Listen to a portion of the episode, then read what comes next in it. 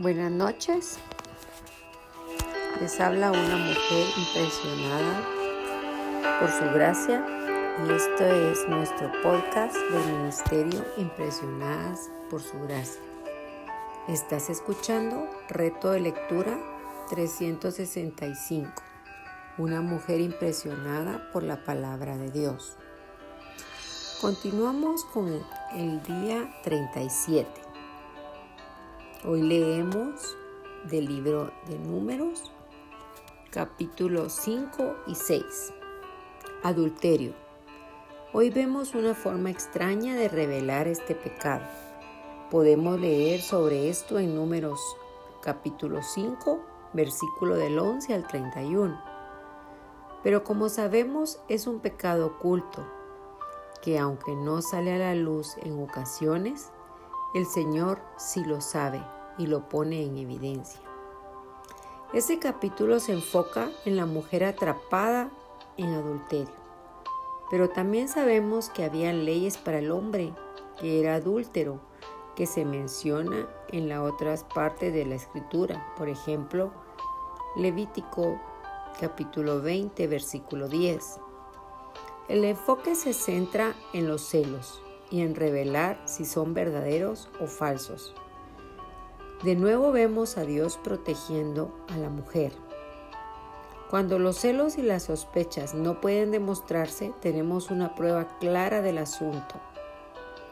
El esposo no podía acusar injustamente a su esposa solo por su palabra. Si se demuestra su culpabilidad por este método, no habría lugar para la duda.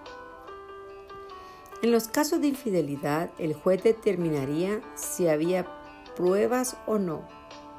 De no quedar claro, esto causaría tensión en el matrimonio y provocaría que los vecinos y amigos murmuraran y desconfiaran. Este proceso no dejaría lugar a dudas en la mente de nadie y traería paz al matrimonio y a las relaciones. Por lo tanto, en un mundo donde los derechos de las mujeres a menudo fueron abusados, el Señor proporcionó un medio para proteger sus derechos, así como para ver que el mal fuera eliminado y se hiciera justicia. Eso lo encontramos en el manual del estudiante del Antiguo Testamento. ¿Quién es la primera persona en la escritura en la que piensas cuando lees el capítulo 6 sobre el voto nazareno? Sansón, ¿verdad? En jueces 13, versículo 4 y 5 dice, y el ángel del Señor se le apareció a la mujer y le dijo, de hecho ahora eres estéril y no has tenido hijos, pero concebirás y tendrás un hijo ahora por lo tanto, ten cuidado de no beber vino o algo similar. Bebe y no comas nada inmundo, porque he aquí y concebirás y darás a luz un hijo, y ninguna navaja de afeitar vendrá sobre su cabeza, porque el niño será nazareno para Dios desde el vientre. Vemos el voto nazareno en dos formas en la escritura. Un voto para toda la vida, Sansón, Samuel, Juan el Bautista. Aquellos que hicieron un voto por un cierto periodo de tiempo. Este fue el uso general del voto.